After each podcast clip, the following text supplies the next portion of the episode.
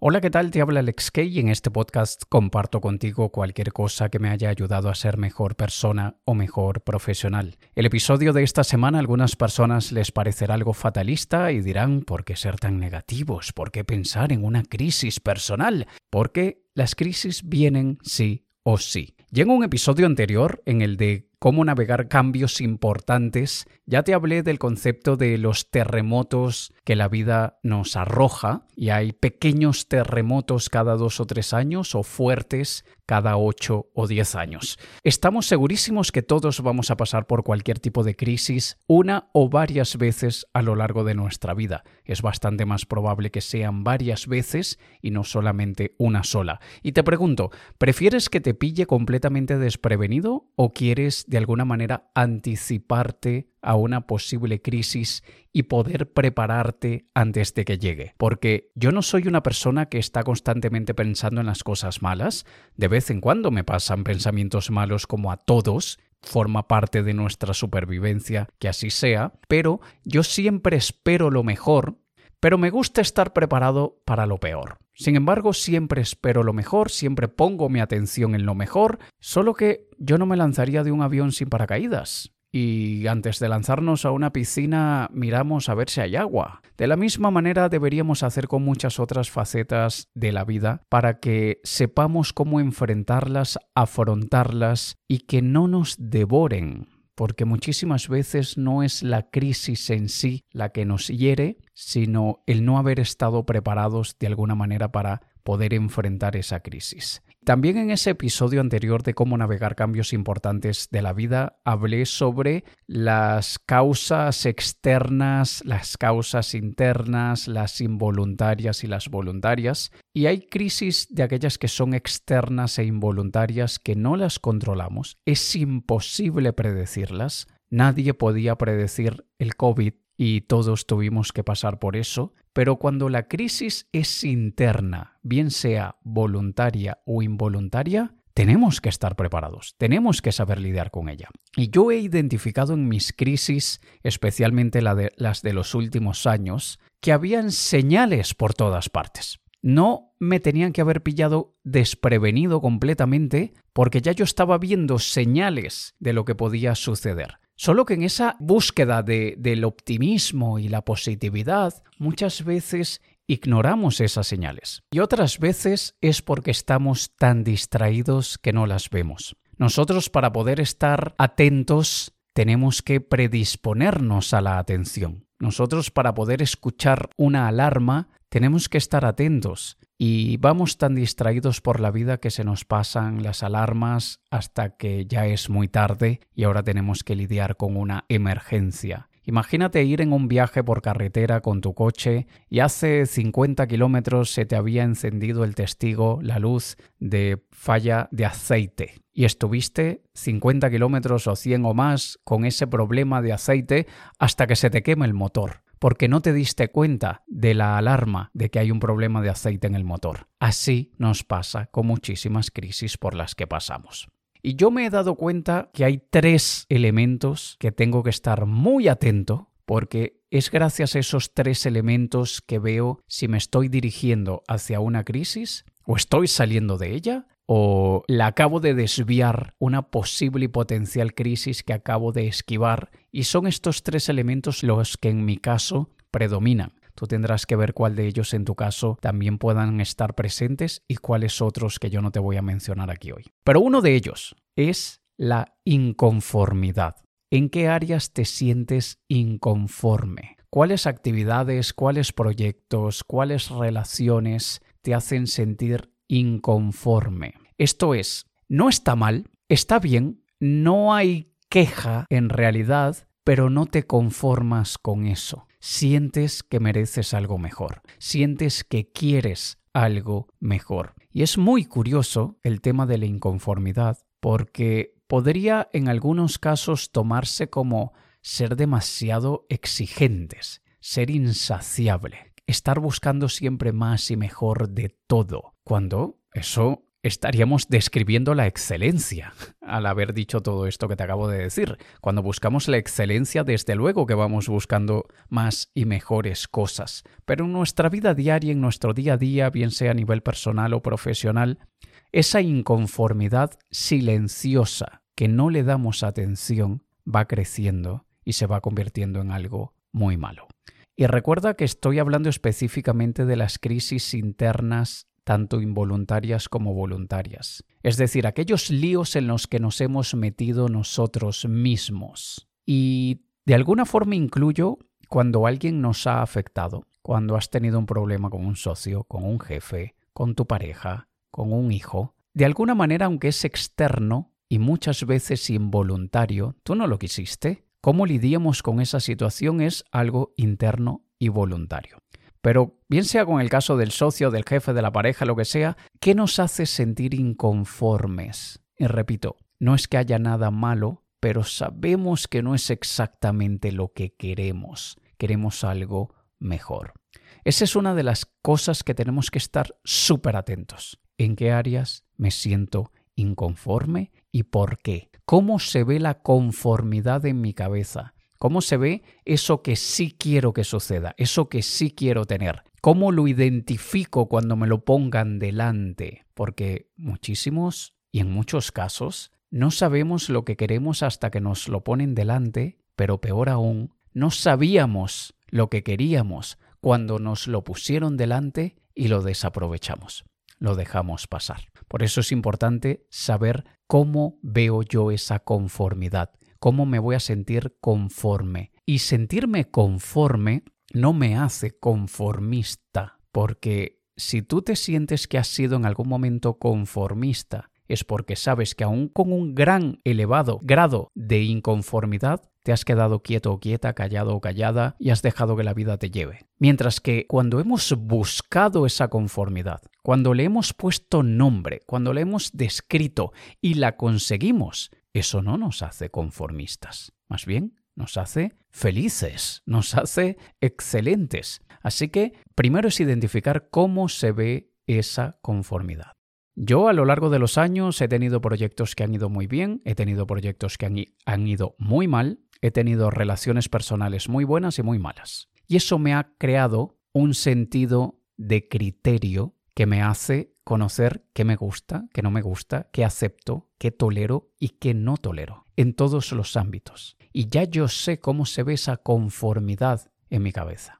Afortunadamente, hoy en día siento que estoy viviendo un momento de conformidad a nivel personal. Estoy feliz, estoy muy bien acompañado y me siento muy contento. Creo que hace décadas no estaba tan feliz como estoy ahora. Y solamente puedo ser feliz cuando ya sé todo lo que hice bien, todo lo que hice mal, todo lo que me hicieron bien, todo lo que me hicieron mal. Y tengo ese criterio. Y lo mismo lo podemos hacer a nivel profesional, desde luego.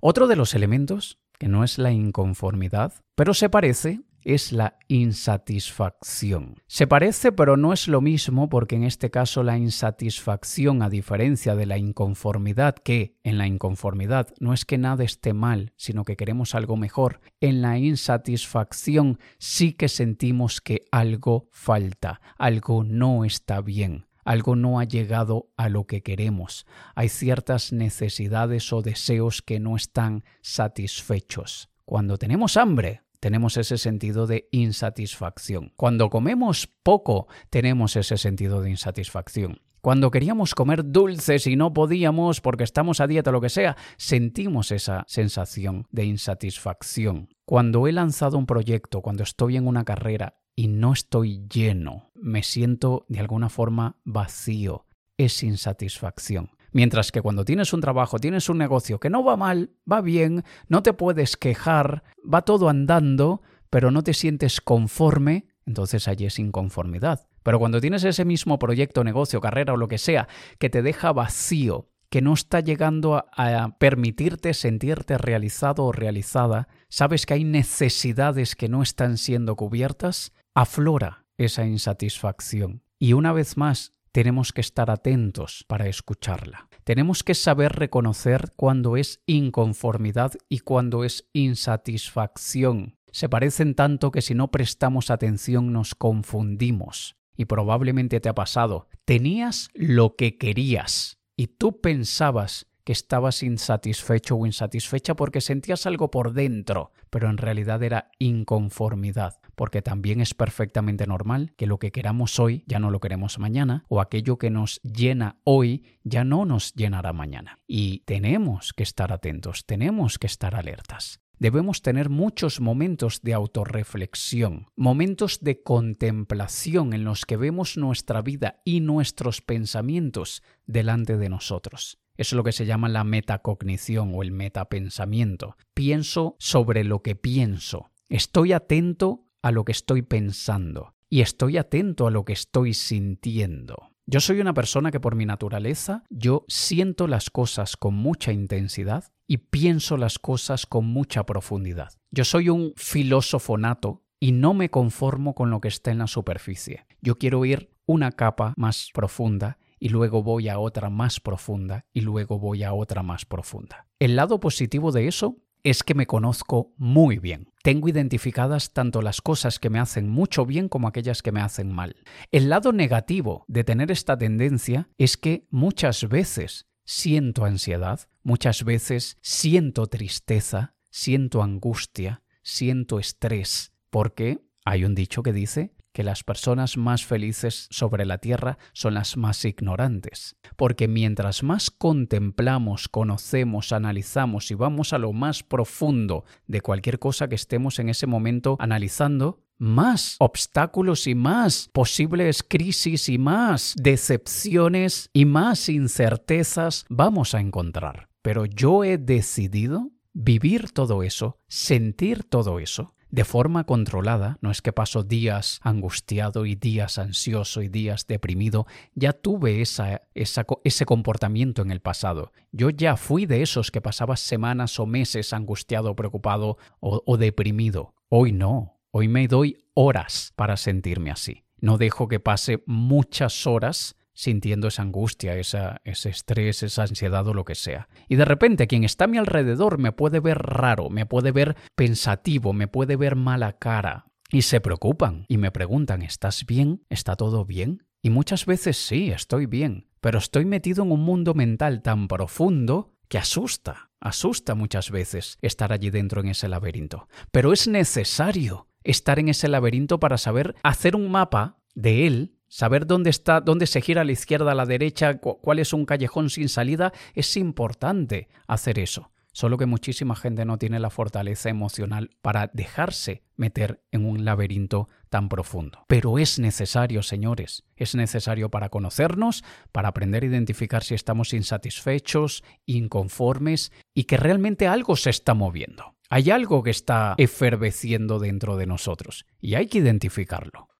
Y el tercer elemento, que tiene mucha relación con los dos anteriores, son frustraciones secretas. ¿Cuáles son esas frustraciones secretas que has intentado ocultar, que has intentado restarle importancia, pero que con el pasar del tiempo van a ir creciendo, creciendo, creciendo, hasta que ya no sean secretas? Me pasó a mí a nivel personal, me ha pasado a nivel profesional, pequeñitas cosas que decimos, bueno, esto no tiene importancia, esto es normal, estas cosas suceden, pero igual me siento frustrado. Y a diferencia de la inconformidad en la que está todo bien pero quiero algo mejor, a diferencia de la insatisfacción en lo en que aquello que quiero no lo he conseguido al nivel que quiero, no sale como yo quiero, la frustración es no lo obtengo de una forma ni de otra. No llego ni siquiera a estar insatisfecho porque hay un bloqueo que me tiene frustrado. Y a mi forma de ver, la frustración es de las más peligrosas. Es de esos sentimientos con mayor potencial a que todo salga mal. Solo que como le tenemos tanto desagrado, tanto repudio a la frustración, tratamos de ocultarla. Tratamos de restarle la importancia. Y un ser humano frustrado, sabiéndolo o sin saber que está frustrado, es muy peligroso. Y para que no entremos en esa zona de peligro, tenemos que darnos cuenta cuando nos estamos acercando. No podemos darnos cuenta cuando ya estamos en la zona de peligro, porque nos vamos a hacer daño a nosotros y le vamos a hacer daño a los demás.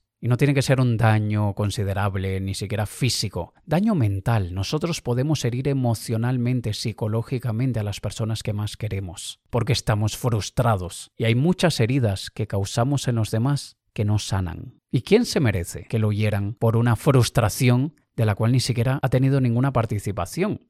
Y aunque haya tenido participación, es que mi socio me tiene frustrado, es que mi pareja me tiene frustrado, es que mis padres o mis hijos me tienen frustrados. Incluso en esos casos son tus necesidades, son tus deseos, son tus expectativas y los otros son simplemente un participante dentro de ese deseo o expectativas que tienes. Pero no llegamos a analizar esto, no vamos al fondo de las cosas. Simplemente dejamos que nos vayan consumiendo hasta que ya es muy tarde. Y la mejor forma de predecir tu próxima crisis personal es dándole atención a aquello a lo que le estás dando atención. Escucha, ve, siente a qué le estás dando atención. ¿Qué se genera dentro de ti con aquello a lo que les estás dando atención? Una situación menos buena, indeseable o incómoda se vuelve crisis cuando ya es muy tarde, cuando no pudimos hacer nada a tiempo. Cuando aquella pequeña molestia que sientes en un diente vas dejando pasar y pasar y pasar y pasar y pasar y pasar, se convierte en crisis cuando ya ni siquiera puedes dormir del dolor. Cuando aquella persona hace una cosita pequeñita que te molesta pero no le das importancia y vuelve a hacer otra cosita y otra cosita y otra cosita y otra cosita, un día vas a descargar toda tu ira sobre esa persona. Cuando te sientes inconforme, insatisfecho o frustrado por algo y descargas eso en otras personas que no tienen nada que ver con eso, generas una crisis innecesaria. Y la mejor forma de prepararnos antes de que todo eso suceda es llevando un registro muy claro y detallado, bien sea a nivel mental o escrito, sobre todo lo que estamos sintiendo o pensando. Cuando yo veo que tengo un pensamiento o una emoción que se está repitiendo varios días, y que está ocupando mi mente más de lo que yo quisiera, la escribo en mi diario. Escribo cómo me estoy sintiendo. Trato de recordar qué la desencadenó. Tenemos gatillos, tenemos triggers que hacen que se activen esas malas emociones que a veces nos acompañan. ¿Qué fue lo que lo causó? ¿Me estoy sintiendo inconforme? ¿Me estoy sintiendo insatisfecho? ¿Me estoy sintiendo frustrado? ¿Qué puedo hacer al respecto? ¿Cómo evito que la pequeña molestia en el diente se convierta en una llamada de urgencia al odontólogo a las 3 de la mañana? Si adquieres el hábito de estar sumamente atento o atenta a todo lo que piensas y sientes, verás que serás capaz de predecir con muchísima precisión cuándo vas a vivir una potencial crisis y mejor aún, serás capaz de evitarla. No dejes que nada crezca, atiende las cosas a tiempo y verás cómo te ahorras muchos disgustos. Me encantaría que me dejaras en Instagram tu opinión sobre este episodio. Si estás escuchando en Spotify, aquí debajo tienes la opción de dejarme un pequeñito comentario sobre qué te pareció este episodio. Es gracias a tu participación que yo no me siento solo, que siento que no le estoy hablando a la pared. Tus comentarios me estimulan a seguir haciendo esto, así que me encantaría escucharte. Hasta el próximo episodio. Te ha hablado Alex Kay. Un saludo.